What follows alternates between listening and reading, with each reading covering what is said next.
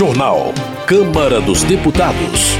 Relator pede ação judicial contra Telegram por críticas ao projeto das fake news. Anatel garante apoio para a expansão da rede legislativa de rádio e TV. Acordos internacionais facilitam contratações e comércio entre países do Mercosul. Boa noite. O plenário da Câmara aprovou os textos de três acordos internacionais apresentados pela representação brasileira no Parlamento do Mercosul. O repórter Antônio Vital acompanhou as votações e tem mais detalhes. Um dos acordos define regras para que empresas dos países do bloco possam participar de licitações públicas. O segundo simplifica procedimentos para o trânsito de mercadorias nas fronteiras. E o terceiro estende acordos de comércio e serviço entre os países do bloco e a Colômbia. O acordo sobre licitações públicas permite que as empresas argentinas, brasileiras, paraguaias e uruguaias concorram em igualdade de condições com as demais empresas dentro do bloco. O acordo, assinado em 2017, prevê transparência nas licitações e proíbe favorecimentos. Permite, inclusive, que empresas de construção civil concorram em licitações de outros países do bloco. A permissão, porém, não vale para estatais. O acordo teve parecer favorável do relator, deputado Sidney Leite, do PSD no Amazonas, e foi aprovado de maneira simbólica pelo plenário.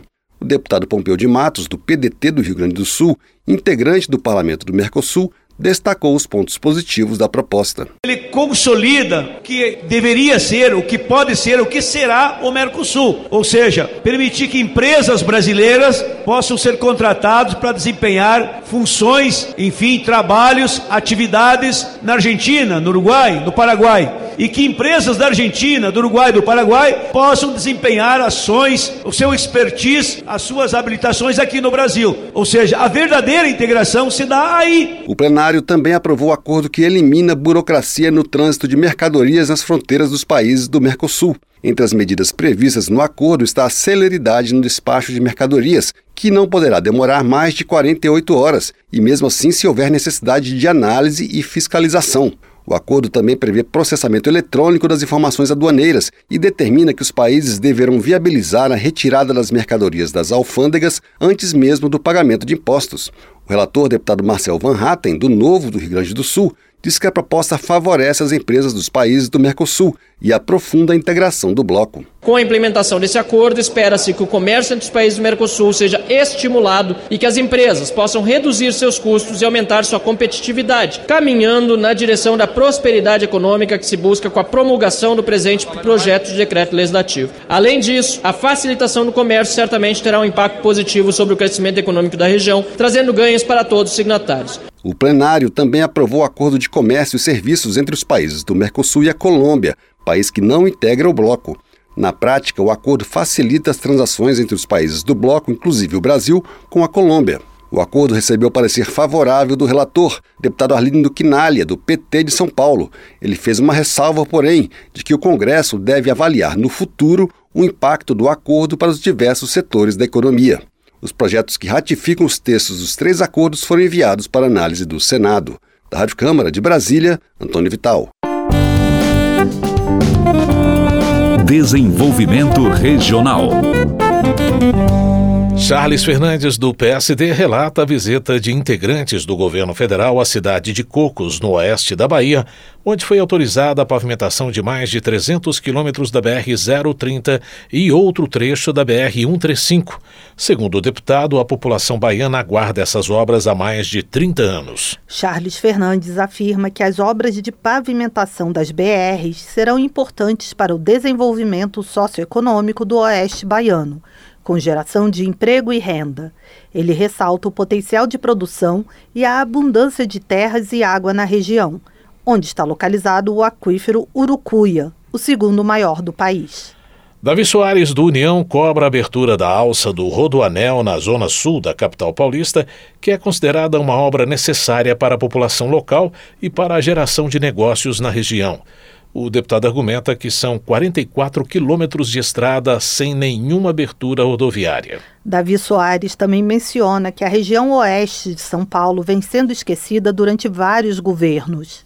O parlamentar acredita que a região tem potencial para receber investimentos internos, mas que as frequentes invasões de terra afastam os investidores e as fontes de emprego e renda. Alexandre Lindemeyer, do PT do Rio Grande do Sul, considera o novo marco regulatório do saneamento uma tentativa de destruição do Estado. Segundo o deputado, a legislação exclui as companhias públicas com o objetivo de entregar para o setor privado a gestão de um bem público que é a água. Alexandre Lindenmayer cita como exemplo a tentativa do governo gaúcho de privatizar a Companhia Rio Grandense de Saneamento pela metade do seu valor de mercado. O parlamentar alerta que o setor privado não investe onde não tem lucro, o que pode deixar as comunidades mais vulneráveis sem acesso à água e saneamento. Direitos Humanos. Geraldo Rezende, do PSDB, classifica como precária a situação dos indígenas em Mato Grosso do Sul e pede que a Câmara busque soluções e apoio dos órgãos governamentais responsáveis. Ele lamenta a morte de uma criança indígena por fome, apontando a falta de infraestrutura básica nas comunidades como causa principal. Geraldo Rezende afirma que, desde que assumiu o atual mandato, tem alertado aos ministérios para a situação dos indígenas no Estado. Segundo ele, se nada for feito, a crise Yanomami em Roraima será repetida no Mato Grosso do Sul. E hoje, o secretário de Comunicação da Câmara, deputado Gilmar Tato, do PT de São Paulo, reuniu-se com o presidente da Anatel, Carlos Baigorre, para discutir o apoio institucional da agência à ampliação da rede legislativa de rádio e TV. A Anatel é responsável pela análise técnica do canal a ser operado pelas emissoras da Câmara dos Deputados, Senado Federal, Assembleias Legislativas e Câmaras Municipais. Baigorre se comprometeu em dar agilidade a esta etapa para a implantação dos canais já solicitados pelas emissoras públicas legislativas. Depois desta liberação, ocorre a consignação dos canais pelo Ministério das Comunicações, permitindo o início da operação das emissoras.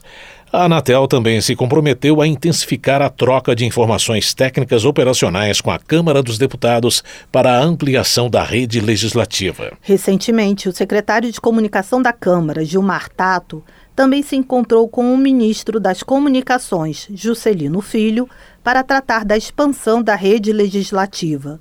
O deputado destaca a importância da ampliação de canais de rádio e TV legislativos. Estamos tomando essa iniciativa com toda a parte técnica, equipe técnica da Secretaria aqui de Comunicação da, da, da Câmara Federal, no sentido de ter a expansão e é fundamental para nós ampliarmos o, o alcance dessas televisões e rádios e ao mesmo tempo permitir que haja o debate e que todos os cidadãos e cidadãs brasileiras podem ter é, a informação primária, quer dizer, sem cortes, sem fake news, sem intermediários.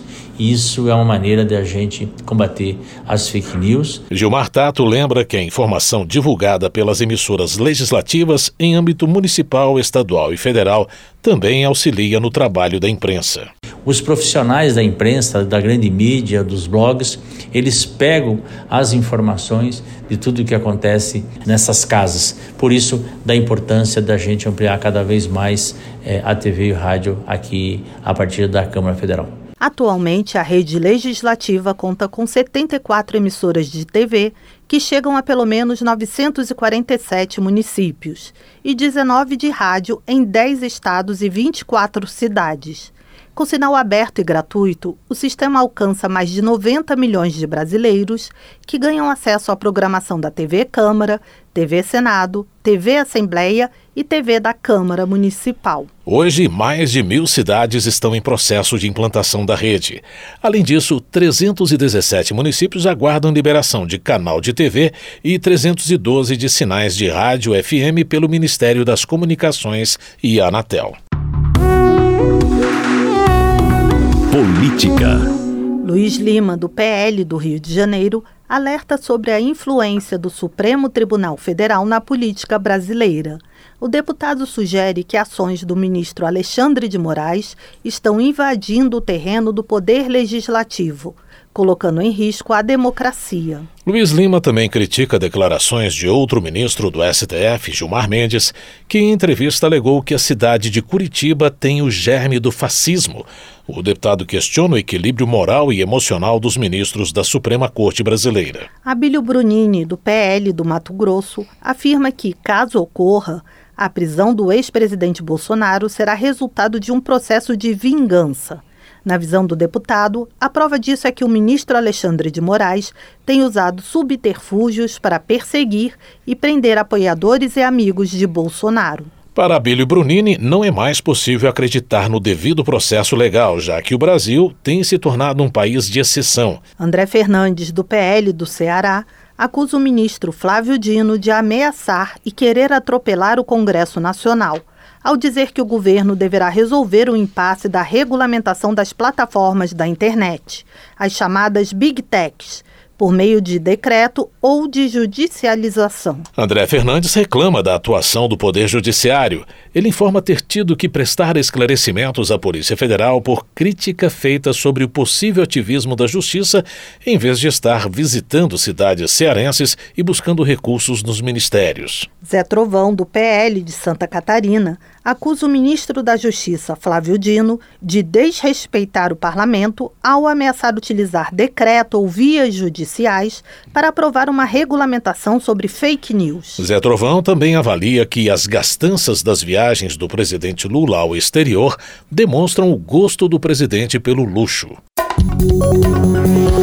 Lucas Redecker, do PSDB do Rio Grande do Sul, reclama dos custos da viagem da comitiva presidencial à China e aos Emirados Árabes no mês de abril. Segundo o deputado, os gastos com hospedagens foram altíssimos. Lucas Edecker também reclama da presença de sindicalistas entre os membros da comitiva que foi aos dois países. O deputado pede que o Poder Legislativo, como fiscalizador, analise se houve abuso por parte do governo federal. Na opinião de Carlos Jordi, do PL do Rio de Janeiro, o gasto da comitiva do presidente Lula à China é uma falta de respeito com o povo brasileiro. O deputado observa que, enquanto o governo gasta milhões em viagens, o salário mínimo teve aumento de apenas 18 reais. Carlos Jordi também considera que o governo federal afronta e desrespeita o Congresso Nacional com medidas tomadas por meio de decretos e vias judiciais. O deputado entende que o executivo está usurpando competências do legislativo. Coronel Telhada, do PP de São Paulo, também critica os gastos da comitiva presidencial, em contrapartida ao aumento de 18 reais do salário mínimo. Na opinião de Coronel Telhada, o governo tem afundado o país. Ele destaca, entretanto, que ações da oposição têm impedido a aprovação de projetos considerados prejudiciais, como o PL das fake news e o decreto do Marco do Saneamento. Marcon, do PT do Rio Grande do Sul, critica a omissão da oposição em não falar dos 50 bilhões de reais de investimentos que retornarão ao Brasil graças à viagem do presidente Lula à China. Marcon também solicita ao governo federal, por intermédio do Ministério do Desenvolvimento Agrário, que reveja as dívidas dos agricultores gaúchos com vencimento em dezembro. Saúde. Rogério Correia, do PT de Minas Gerais, parabeniza o governo federal pelo relançamento do programa Brasil Sorridente. O deputado afirma que a iniciativa já revolucionou o tratamento odontológico no Brasil e beneficiou cerca de 80 milhões de brasileiros. De acordo com Rogério Correia, só em Minas Gerais o programa prevê 619 novas equipes de saúde bucal, 17 novos centros de especialidade odontológica e 84 novos laboratórios regionais de próteses dentárias. Paulão, do PT de Alagoas, também comemora a reativação do programa Saúde Bucal pelo pelo governo federal, destacando a importância da inclusão desse serviço no SUS. O congressista ressalta que Alagoas receberá 20 equipes de saúde bucal, uma unidade odontológica móvel e 11 laboratórios regionais de prótese dentária. Paulão presta solidariedade à família do ex-deputado David Miranda e da cantora Rita Lee, que faleceram nesta terça-feira, dia 9. Homenagem. Benedita da Silva, do PT do Rio de Janeiro, lamenta o falecimento da cantora Rita Lee, a rainha do rock brasileiro, e do ex-deputado federal David Miranda. Ela presta solidariedade às famílias e destaca a importância de Rita para a cultura brasileira e de David Miranda para a democracia do país. Benedita da Silva ainda ressalta a convivência que teve com David Miranda na Câmara dos Deputados na luta pelo respeito à pluralidade étnica e cultural.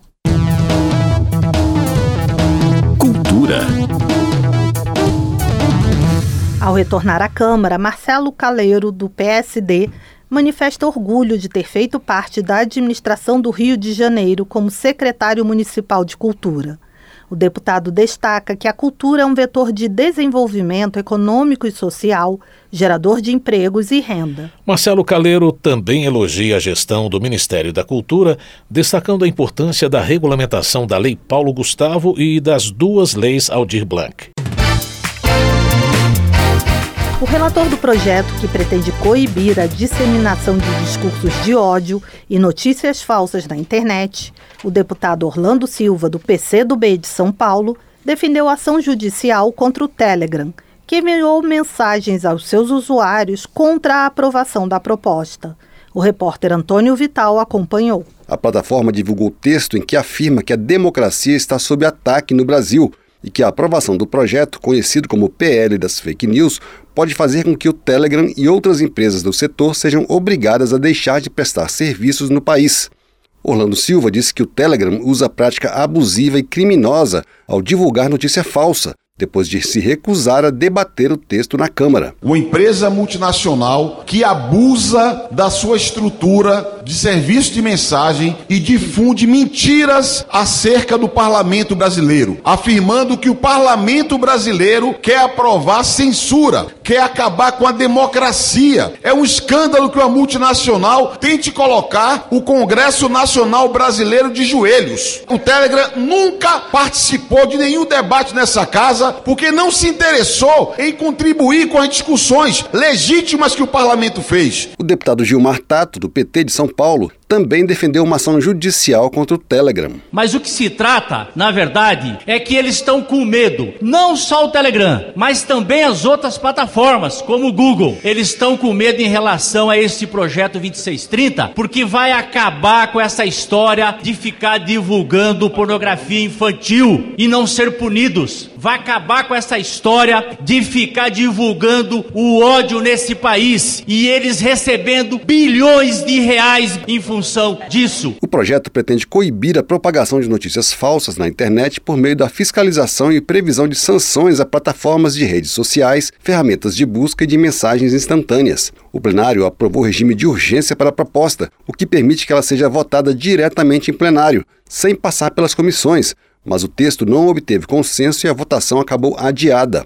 Para a bancada da oposição, o projeto compromete a liberdade de expressão e vai permitir censura nas redes. Sem mencionar a campanha do Telegram, o deputado Maurício Marcon, do Podemos do Rio Grande do Sul, criticou o projeto. Dias atrás foi tentado colocar nessa casa um projeto que calaria o povo brasileiro através das redes sociais. E não me veio com chorumelas. Era isso que seria feito. O povo reagiu e os deputados decidiram. Aliás, o deputado Orlando Silva, que aqui estava há pouco, decidiu retirar o projeto. Ainda não há data para a votação do PL das fake news no plenário. Da Rádio Câmara de Brasília, Antônio Vital. Caroline Detone, do PL de Santa Catarina, afirma que, se o projeto de lei das fake news for aprovado, o país poderá caminhar em direção ao socialismo e à censura. Segundo ela afirma, a estratégia da base governista é aprovar matérias relacionadas ao tema aos poucos, para que o público aceite as mudanças sem perceber o impacto geral. Além disso, Caroline de Tone critica o ministro da Justiça, Flávio Dino, por, segundo ela, desrespeitar a separação dos poderes em declarações a respeito do PL das fake news. Coronel Crisóstomo, do PL de Rondônia, critica o PL das fake news e afirma que, caso a matéria não seja aprovada pela Câmara, O ministro da Justiça, Flávio Dino, pretende regular a internet no Brasil à força, sem respeitar o poder legislativo. De acordo com o coronel Crisóstomo, qualquer tentativa de impor medidas autoritárias deverá ser combatida pelo povo brasileiro. Termina aqui o Jornal Câmara dos Deputados, com trabalhos técnicos de Everson Urani e apresentação de Mônica Tati e José Carlos Andrade. Uma ótima noite para você. A Voz do Brasil retorna amanhã. Uma boa noite. Você ouviu A Voz do Brasil. Boa noite.